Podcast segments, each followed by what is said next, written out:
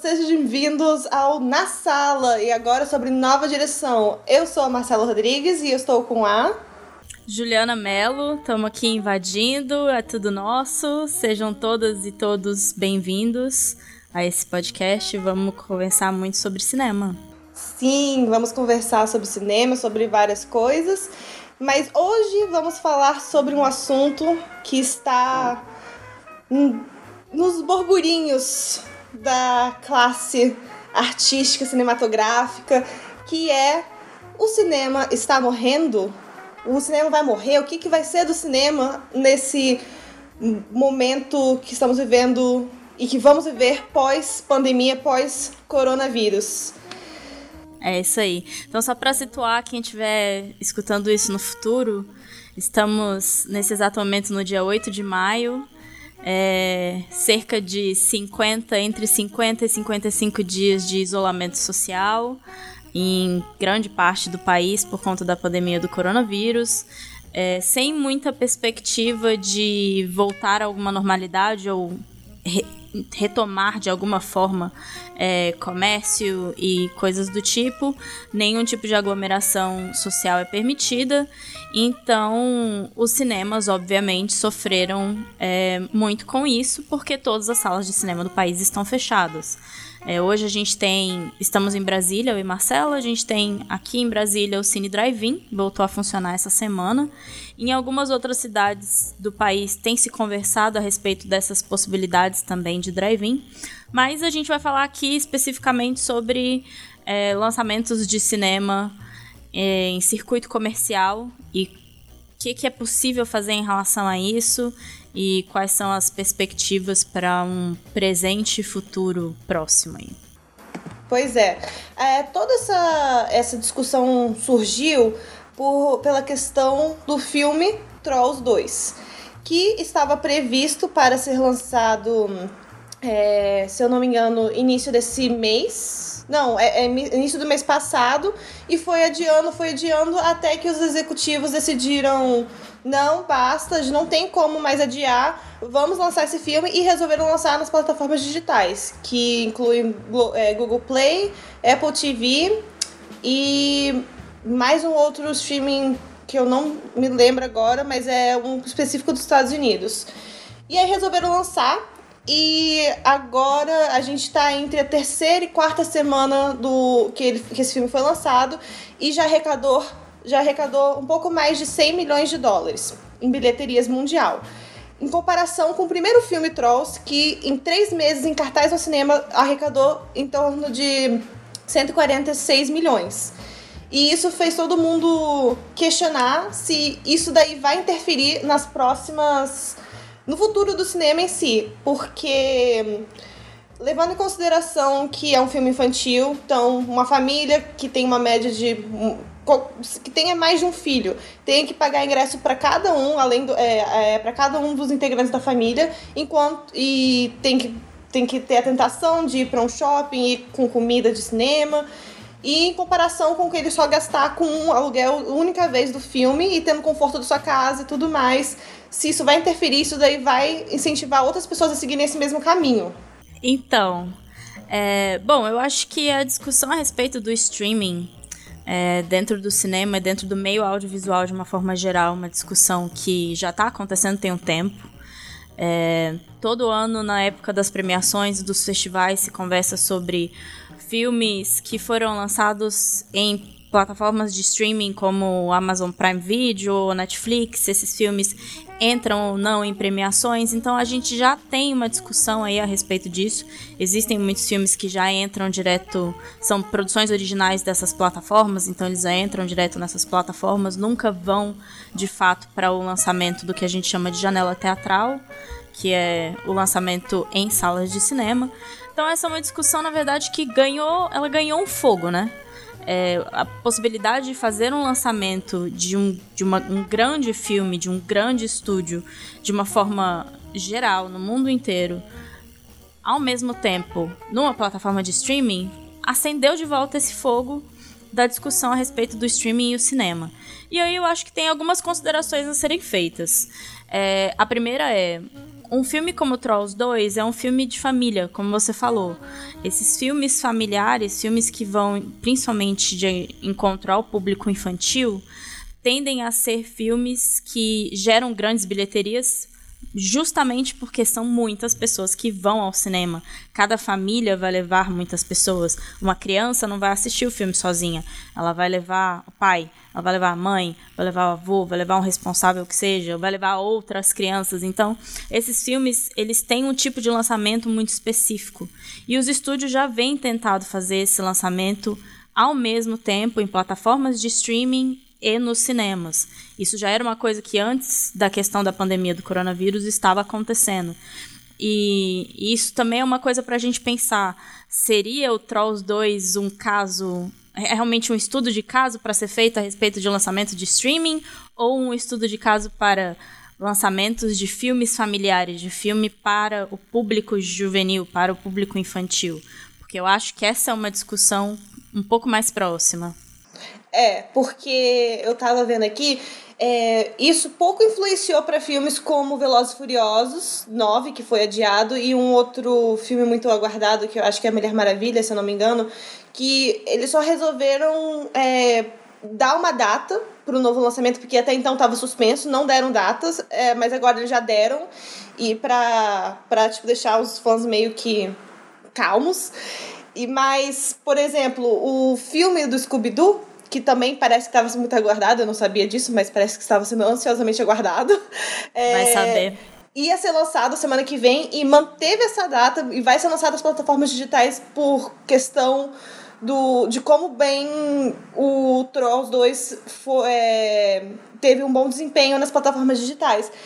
E até o filme do Bob Esponja, que também descobri que está sendo muito aguardado, tá, tá sendo. Consider, eles estão considerando, porque eles tinham adiado a data deles para ser em, junho ou julho. Acho que junho. E, e aí agora a gente tem zero previsões de os cinemas estarem funcionando normalmente em junho. Sim. Então, eles estão realmente considerando em lançar em junho. Porque, como você falou, eles têm. É muito específico e muito bem estudado como vai ser lançado no filme infantil. Tem que ser lançado numa época onde as crianças têm disposição para ir para o cinema, pra, que os pais podem levar as crianças. Então, Sim. ele sempre é lançado nas férias de, de verão nos Estados Unidos, que é entre junho, julho e setembro, e finais de ano, que é final de novembro e dezembro, por aí, são as melhores épocas do ano para lançar uh, filmes infantis. Ou maio também, que tem o feriado de Spring Break que eles têm, que era quando o Trolls ia ser lançado.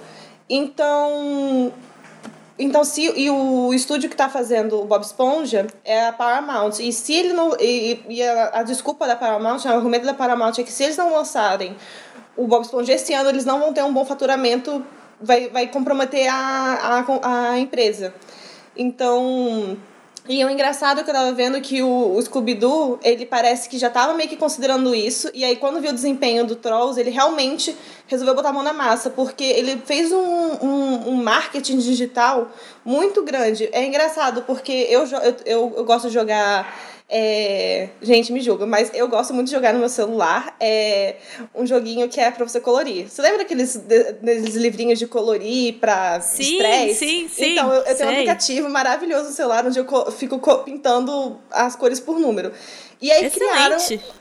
É excelente, é maravilhoso. É, e eles criaram uma categoria específica lá, porque tem lá categoria pássaros, categoria mandalas, categorias sei lá o quê, e criaram uma categoria específica pro Scooby-Doo para eu pintar ah. imagens do Scooby-Doo. E eu vi que eles também criaram essa semana passada um challenge no TikTok que é para você fazer uma dança, uma coisa assim. E eu não uso TikTok, gente. É, a minha geração não sabe lidar com TikTok. A minha geração, não. Mas parece que esse, que esse challenge foi muito assim, forte, que já tem mais de um milhão de pessoas fazendo esse challenge, tá um sucesso. E, sei lá, foi lançado semana passada esse challenge. Então, eles estão com marketing muito pesado digital, assim, justamente porque vai ser lançado no streaming. E é muito engraçado isso, porque, gente, fiquei impressionada que no meu desenho de colorir apareceu um negócio do Scooby-Doo. É, é um marketing muito bem feito, na verdade, né? Uma, Sim. muito criativo, inclusive. E vai pra todos os nichos, né? Vai o TikTok, onde tem muita criança, e eu acho que vai pros uhum. velhos lá do que pinta pra se, pra se desestressar. Sim. É, então eu acho que, que é, é um pouco isso.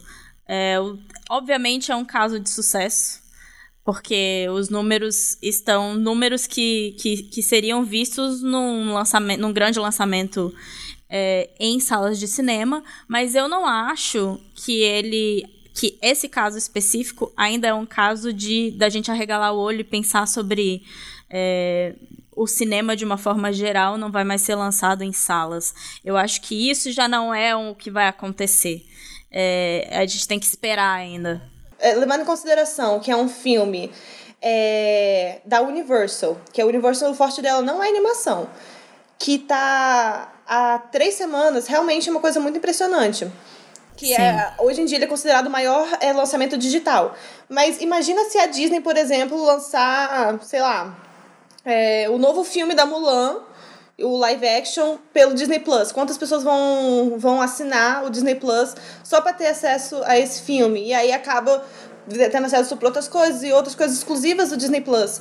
E levando em consideração também que o Troll, é, o Trolls 2 é uma sequência. Raramente uma sequência faz sucesso é, comparado com, com o primeiro. Geralmente só quem Sim. consegue esse feito são os filmes da Disney Pixar mesmo, que são é o forte deles. Então, eu acredito que vai ter novos casos e vai ter muita gente que vai. Muitos filmes que forem ser lançados assim vão superar esse número do Trolls 2. Mas é o que você falou, eu acho que é um, uma grande diferença entre ter um, um filme infantil do que um filme, sei lá. Você acha que a, a eu acho dificilmente que a Marvel vai lançar um filme digitalmente e não nos cinemas. É, não, eu, eu acho que. Não só isso. A gente. Uhum. Obviamente, aqui a gente está falando sobre grandes estúdios de Hollywood, grandes lançamentos desses que são aguardados no mundo todo. Então, é, é um. É uma forma, né, de olhar para a indústria. E eu acho que pensando dessa forma, existem ex, ainda existe a experiência do cinema e ela não vai morrer. Não é apenas Exato. a experiência de assistir o filme numa tela grande, mas é assistir numa tela grande na sala com outras pessoas, toda a experiência de fato ir ao cinema. Ainda tem a história controversa da pipoca que enfim, uhum. tem gente que não acha legal comer pipoca no cinema, tem gente que não consegue ir pro cinema sem comer pipoca, essa é uma outra discussão. Mas a experiência em si do cinema não é unicamente assistir numa tela muito grande. E eu Sim. acho que isso não é uma coisa que vai morrer.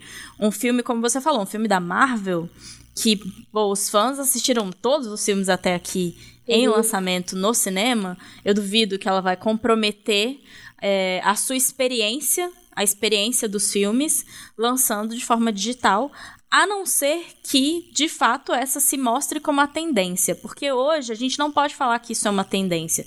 O que está acontecendo agora com o Trolls 2 é, é um estado de exceção. Nós estamos vivendo um estado de exceção.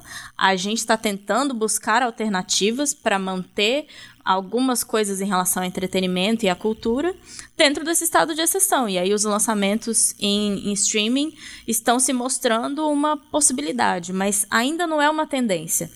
Eu acho que a gente precisa olhar uhum. de uma uhum. forma um pouco mais ampla e pensar que pode ser que venha a ser uma tendência.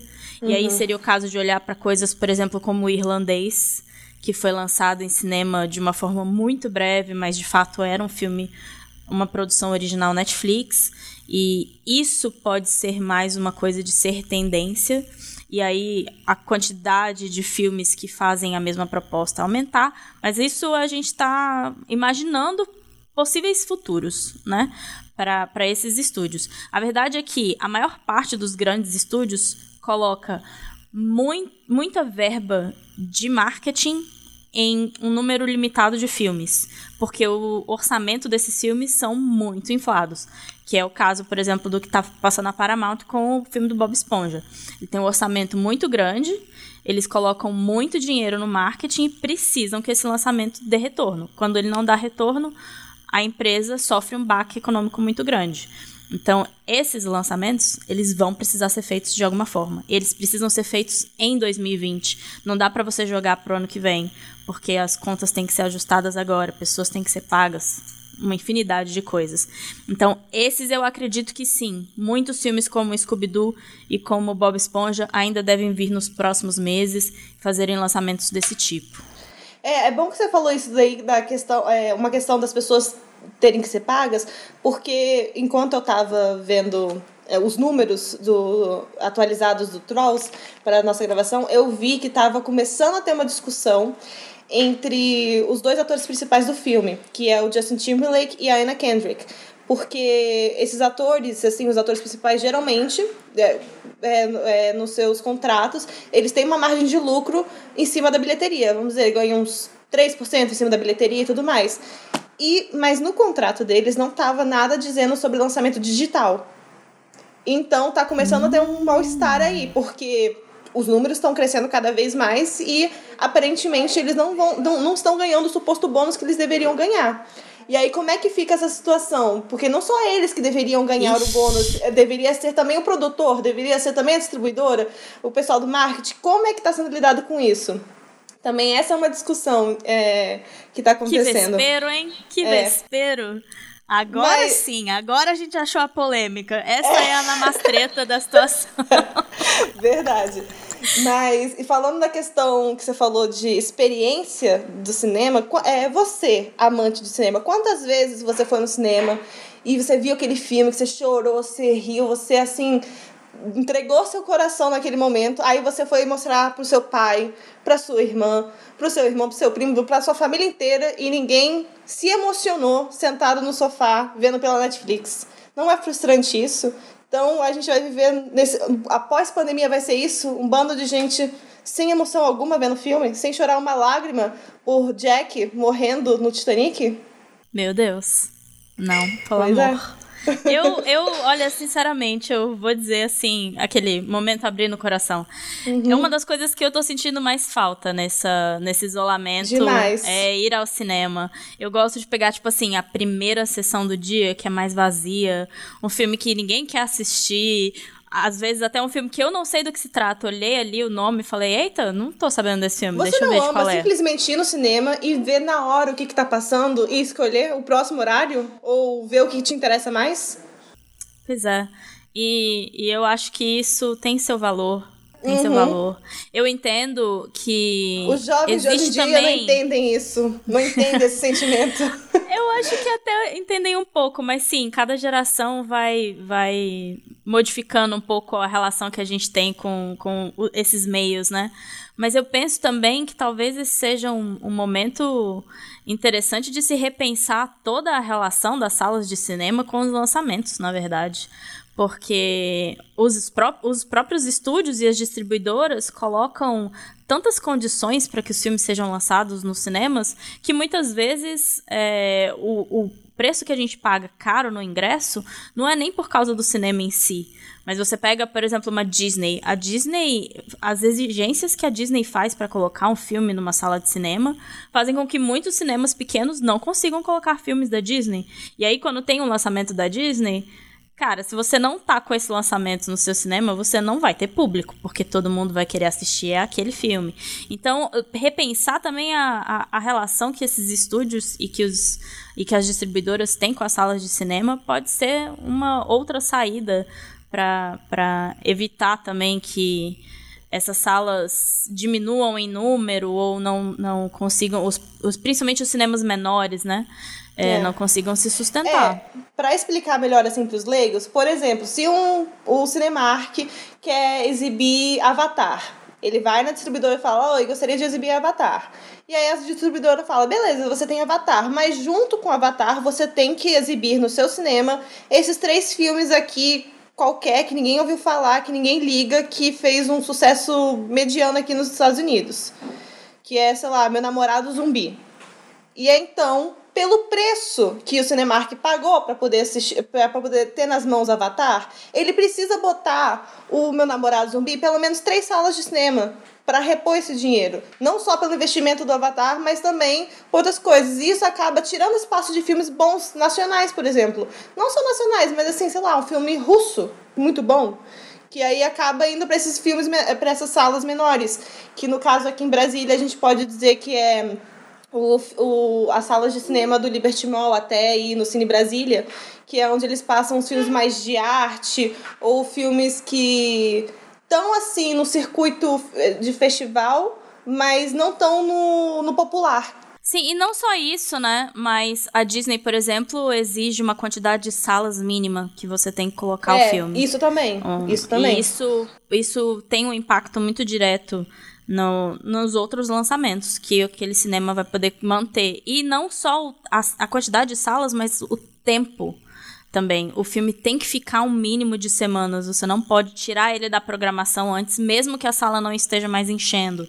E aí, isso para o cinema em si é um problema, né? E impede que vários outros lançamentos menores e que não têm esse, esse poder de barganha consigam chegar num país como o Brasil. É, que não, que não tem uma proteção né, do, do próprio cinema, não tem uma forma de impedir que, que esse tipo de coisa aconteça. Exatamente. Por isso que chega uma época do ano que tem 17 salas para assistir é, Thor 2 e tem três salas para assistir. Nem às vezes nem isso, às vezes só uma sala para assistir um filme nacional que tem potencial para ir pro Oscar, por exemplo. Então, essa relação também dos grandes estúdios e das grandes distribuidoras com as salas de cinema, pode ser que esse caso do Trolls e que, na verdade, esse estado de exceção, né, essa, esse momento onde as coisas estão. Todo mundo está meio que tentando redescobrir formas de ainda produzir, ainda criar e ainda manter os compromissos e as datas que já existem. Então, talvez seja também um momento de repensar essa relação.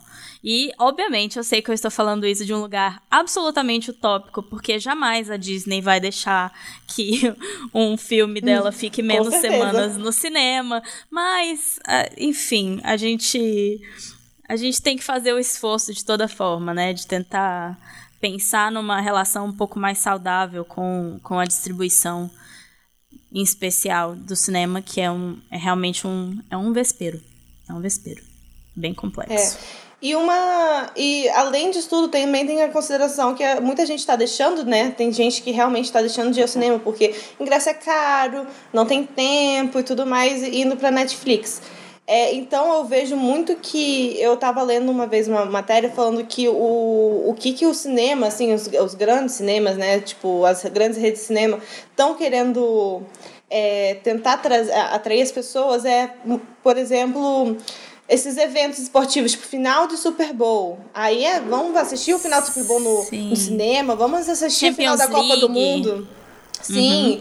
E apresentações de, de, de balé que as pessoas não podem assistir porque é na Rússia. Então, isso daí eu, eu, eu acredito que.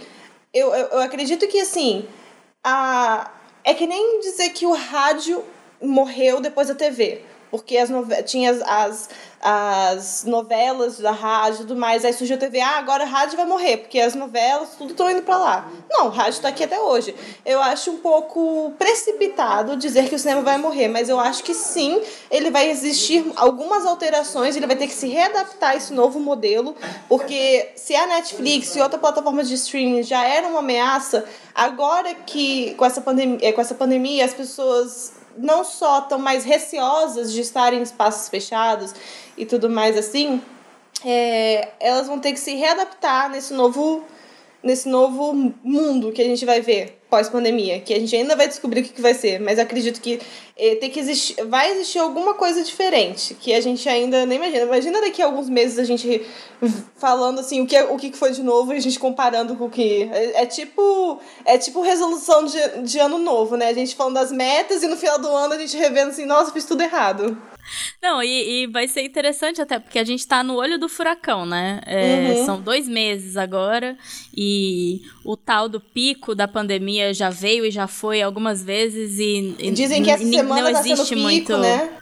E não existe muito como prever essas coisas. Realmente é tudo. É, é tudo um jogo de tentativa e erro em todos os sentidos. Então, quem sabe? Quem sabe daqui a alguns meses? Você que está ouvindo a gente no futuro, Conta pra gente lá nas redes sociais como é, é que tá aí. Entre no nosso Instagram, arroba aquela velha onda, e vem falar pra gente quanto que a gente tava errado, quanto que a gente tava certo, quanto que a gente é visionária.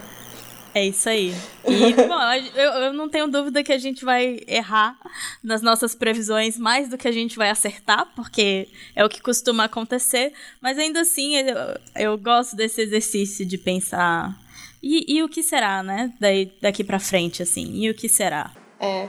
Agora, trazendo um pouco mais pro Brasil, assim, eu fico levemente preocupada, porque ano passado, como sabemos, ano passado, 2019, para ser mais específico, quem está, sei lá, cinco anos no futuro, é, não foi um ano muito legal para o cinema, por certos motivos que não vale ser mencionados aqui, mas foi, vamos dizer, o pior ano desde a, parece que desde a ditadura militar que é para o cinema. Assim que foi realmente um ano que de péssimos lançamentos de pouquíssimos lançamentos. Quando falo péssimos lançamentos é de pouquíssimo lançamento.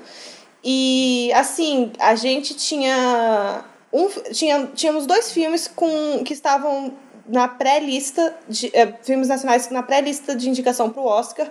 Um era o Democracia em Vertigem, que estava na Netflix e muita gente pôde assistir.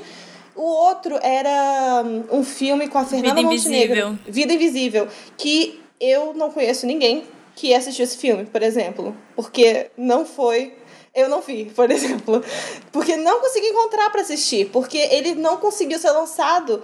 Uh, se ele foi lançado na, na sala de cinema, pelo menos assim. Foi, foi ele muito... foi lançado na sala de cinema. Ele ficou até um certo tempo na sala de cinema, porque ele, ele surfou um pouco nessa onda do Oscar e ficou um tempo. Ele ficou talvez umas, uma semana, duas semanas no Cine Brasília, por exemplo. Eu sei que ele ficou, no Liberty Mall ele também entrou. Uhum.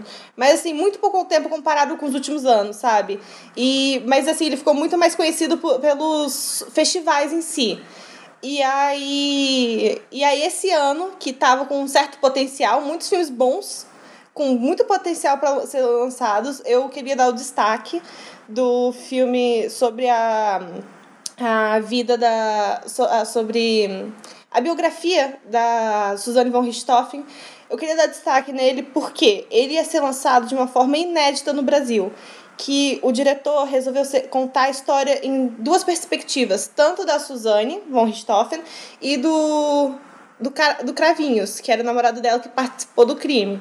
Então você ia pro cinema na primeira, na, no primeiro mês de lançamento, você ia, comprava o ingresso e você assistia os dois ao mesmo tempo. O primeiro sendo contado pela perspectiva do Cravinhos e depois sendo contado na perspectiva da Suzane. E aí, depois de um certo tempo, depois de um mês, eu, eu acho, ele ia ser separado. Se você, você poderia escolher entre assistir um ou outro. Isso foi feito de uma forma muito inédita no Brasil. Eu tava com muita expectativa, porque eu achava que isso ia dar muito certo, ia ser muito interessante ver um filme nessa forma, porque é uma história que todo mundo conhece, uma história que mexe com muita gente. Então, ver ele sendo contado em duas perspectivas e deixar nas mãos do espectador para ele é, decidir o que, que ele ah, considerava verdade ou não, assim, eu tava com muita, muita expectativa. Na semana que foi instaurada a quarentena, era a semana de pré-estreia dele, que era para as imprensas irem para as cabines. Eh, eh, era para os jornalistas irem para as cabines de imprensa para poder fazer a crítica e tudo mais. Eu estava escalada para ver esse filme, eu fiquei muito chateada que eu não pude ver. E agora, até agora, sem expectativa de data. E vários outros filmes que estavam sendo muito aguardados no, no cenário nacional. Parece que ia ter um filme sobre a vida do, do Silvio Santos. Enfim, vários outros filmes é, nacionais que estavam com certo reburinho, assim, as pessoas estavam comentando muito, estavam querendo muito, estavam muito interessadas em ver como é que ia ser esse cenário, que parecia que ia ser muito melhor do, comparado com o ano passado. Mas já com esses dois meses de pandemia, já vimos que vai ser pior do que o ano passado porque atrasos e suspensões, assim, a gente nem sabe como é que vai ser, porque a, a situação cultural do Brasil não está muito boa, então.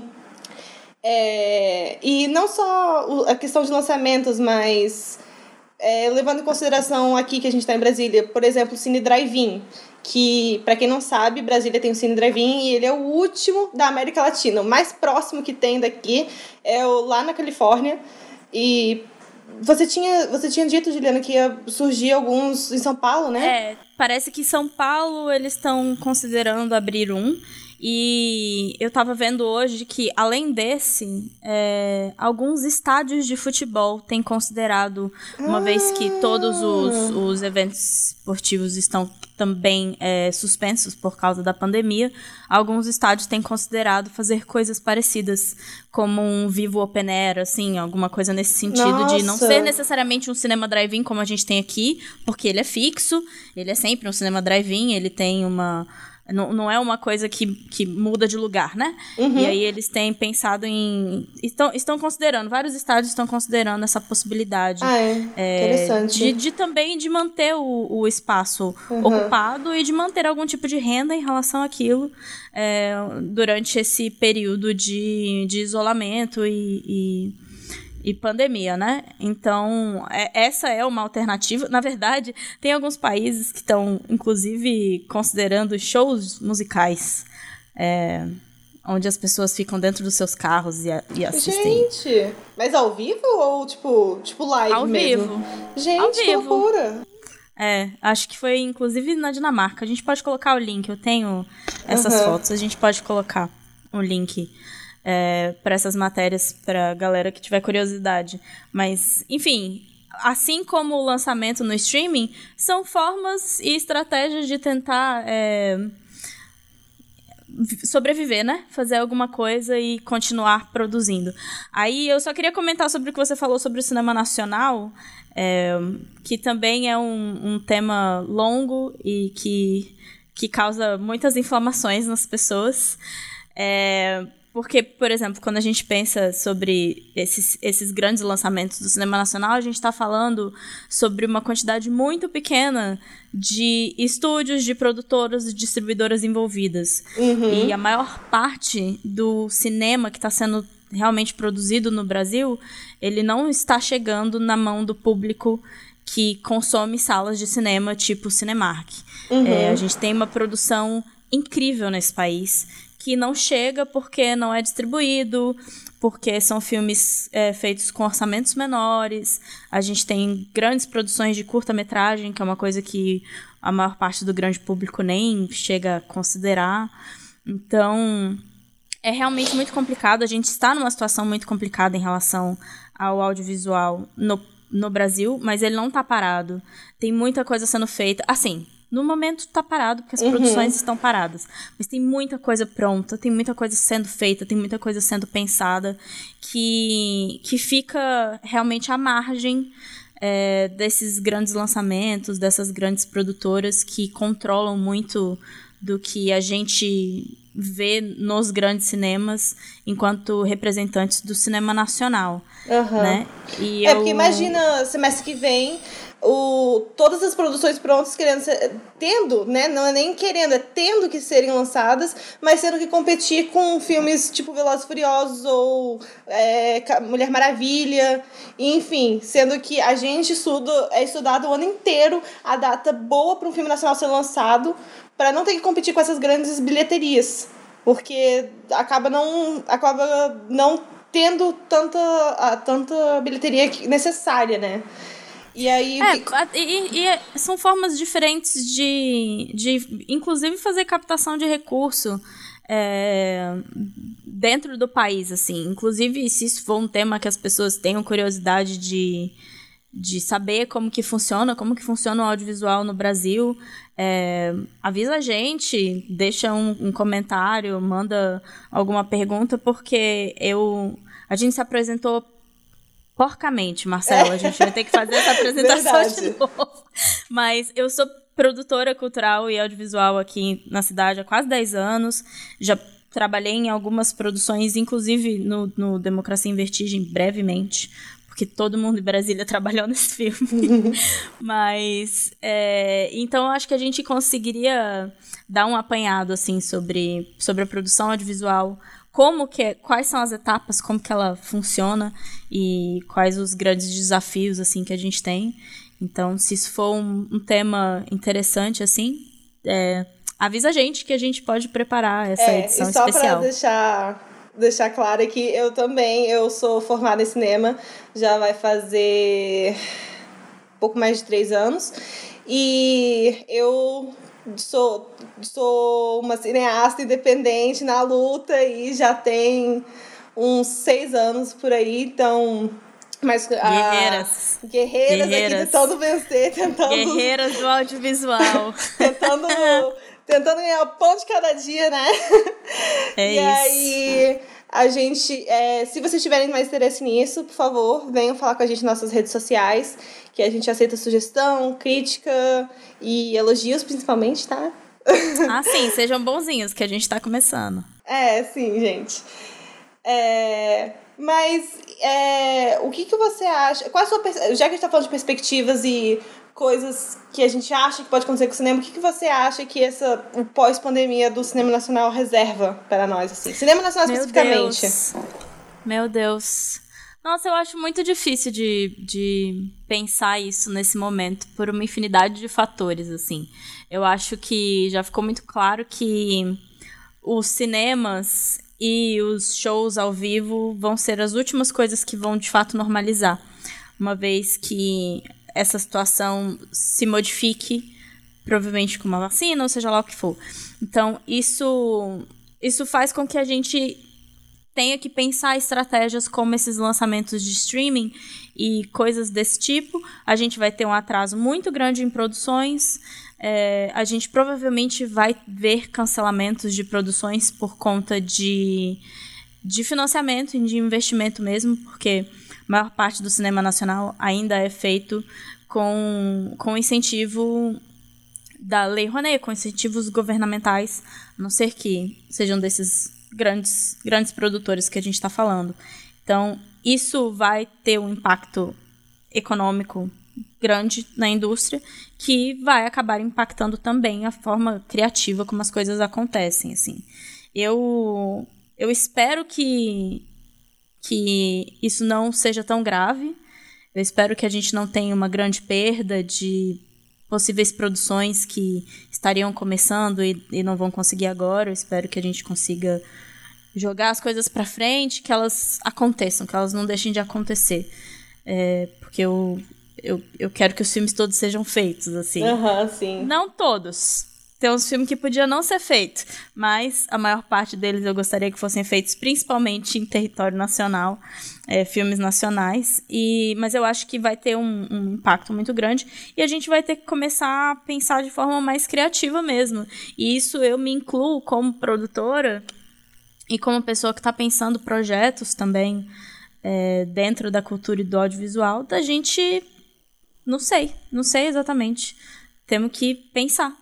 Temos que pensar, temos que discutir e, e, e estar com as pessoas para tentar buscar estratégias e formas de se manter criando, se manter produzindo e, e, e se manter na cultura, porque não vai ser fácil.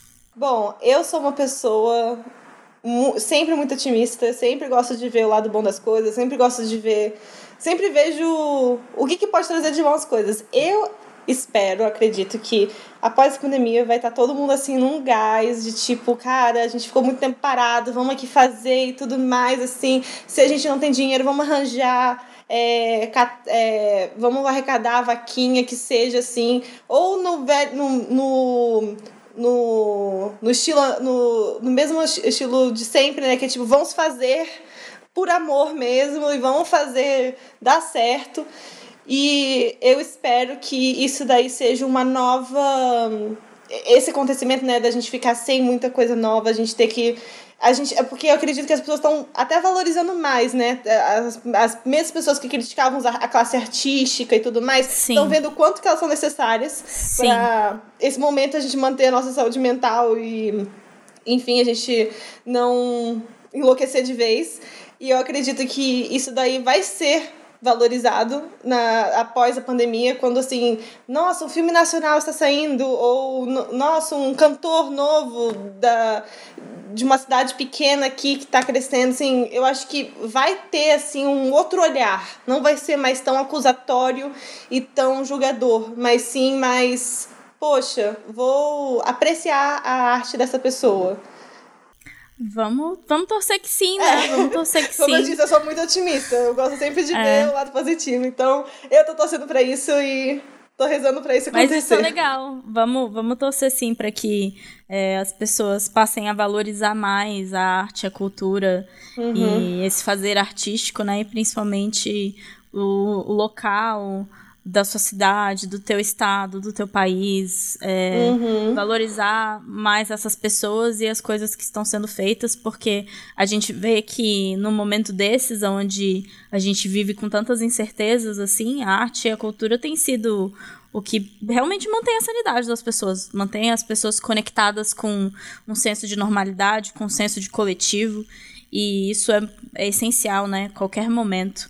Então vamos torcer para que você esteja certa, uhum. Poliana. Poliana moça. Legal. Bom, então é isso. Temos aí uma discussão bem informal, cheia de coisa, é, muita informação para para esse tempinho aí de podcast, principalmente para uma primeira edição do podcast. É, espero que vocês tenham gostado. Espero que tenha criado várias dúvidas na cabeça de vocês e que vocês nos procurem com essas dúvidas para a gente conversar sobre, porque isso também é muito legal. E para a gente encerrar, eu queria saber da Marcela qual que foi o destaque da semana dela em termos de audiovisual. O que, que você viu essa semana aí da quarentena que você amou? É, amar é uma palavra muito forte. Mas assim, eu ando, eu ando revendo, vendo, né? Nem revendo, vendo séries que eu nunca vi. Por exemplo, The Office e coisas assim. Então eu não vou sugerir essas porque já são meio antigas. Eu vou sugerir uma, um filme que eu vi que ele é relativamente novo, ele é de 2015. É, ele é, tá na Netflix e se chama A Verdadeira História. É com o Jonah Hill e o James Franco. E eu ah, sei que... eu vi esse filme. E geralmente, eu quando esses dois estão juntos, é sempre besterol, assim, mas não. É um filme muito legal. É um filme de drama. Pesadíssimo. É um filme baseado numa história real. É, o Jonah Hill, ele é um jornalista do New York Times. E ele descobre que um cara acusado de assassinar, assassinar a família inteira dele estava foragido no México usando o nome dele. Então ele vai atrás dele, quer, tipo, conversar com ele, tipo, poxa, por que você está usando meu nome e tudo mais? Ele acaba conversando com ele e resolve escrever uh, um livro sobre essa conversa que ele teve com ele. Então, basicamente é isso, entre conversas entre ele e você fica meio que assim, será que o cara é inocente? O que que tá acontecendo, assim? Então, é um roteiro muito interessante, porque até o último minuto você fica assim o que, que tá acontecendo? Sei lá. E tem também a Felicity, Felicity Jones. E ela tá incrível nesse filme. Você no início fica assim, cara, a Felicity tá meio que boiando aqui, não sabe o que tá fazendo. Mas de repente ela surge assim do meio pro final e você fala, gente, essa mulher é incrível, né? Nunca tirou. É, eu, eu gostei desse filme também. Eu vi tem um tempo. Ele é, ele é um filme bem interessante, ele é uhum. surpreendente mesmo. É. E você, o que, que você tem assistido? Então, uma coisa que está sendo bem legal, assim, nesse momento de pandemia e de todo mundo em casa é que alguns festivais, algumas mostras, estão é, colocando parte da sua programação online. E aí, o, a minha indicação vai dentro desse sentido. É um filme que está disponível no Festival Variolux em casa, um festival de cinema francês bem conhecido. É um filme chamado Carnívoras. Ele é de uma dupla de diretores. É, não, não vou tentar falar francês aqui, tá? Mas é, é Jeremy e Yannick Reiner. Eles são irmãos, eles dirigem juntos o filme. E a história é sobre duas irmãs é, que são atrizes. Uma delas é uma aspirante atriz. E a irmã mais nova dela fica bem famosa. Ela fica ali naquela tentativa de, de desenrolar na carreira, não consegue direito, e a irmã mais nova se torna muito famosa, ela acaba trabalhando para a irmã como assistente. E a história meio que se desenvolve aí dentro dessa tensão é, familiar entre as duas. Ele tem alguns probleminhas em relação principalmente a, ao estereótipo das personagens femininas, que é uma coisa que a gente vê muito em filmes com personagens femininas principais Nossa, dirigidos por um homens. Episódio, né? A gente pode fazer um episódio inteiro falando só disso, sobre representatividade no cinema. Representatividade feminina no cinema. E, mas assim, mas é um filme bem interessante, ele tem uma, uma trilha sonora muito, muito legal. A fotografia é um, um, charme, assim, é uma coisa lindíssima. A maneira como ele brinca com as cores. E, e ele desenvolve muito bem é, esse drama central dentro das coisas que vão acontecendo na, na, na, na narrativa. Eu achei ele um filme muito surpreendente no sentido de que eu sempre achava que eu sabia o que, que ia acontecer depois? Uhum. Sabe aquele filme que você, você acha que você entendeu? E aí você não entendeu. E isso é muito legal. Ah, esses são os melhores É filmes. muito legal. Então, é, fica aí a minha indicação. Ele ainda está disponível lá no Varilux em casa. A gente pode colocar também o link na postagem é, do podcast para você assistir. Tem muito filme lá. Eu ainda quero dar uma vencida nessa programação. Mas essa semana, esse foi um que eu consegui assistir. Até porque essa semana foi semana de Star Wars, né? Então eu estou fazendo a minha maratona, reassistindo todos os filmes. Não acredito, um você assistiu uma coisa tão mainstream. Ah, meu Deus, eu. Hum, chega na minha casa pra tu ver, só tem Star Wars nessa casa. Essa casa é habitada por Star Wars. Incrível. Bom, então é isso. É, fica aí a nossa discussão, as nossas opiniões a respeito do cinema e dos lançamentos mais especificamente de cinema é, nesse momento tão, tão conturbado e tão indefinido de isolamento social. E também ficam algumas indicações aí de coisas legais que vocês podem procurar na internet para se entreterem enquanto a gente não pode sair de casa e abraçar os coleguinhas na rua. Então, espero é, que galera, todo mundo. As mãos, lavem bem as mãos, usem máscara, fiquem em casa, por favor, fiquem em casa se você puder.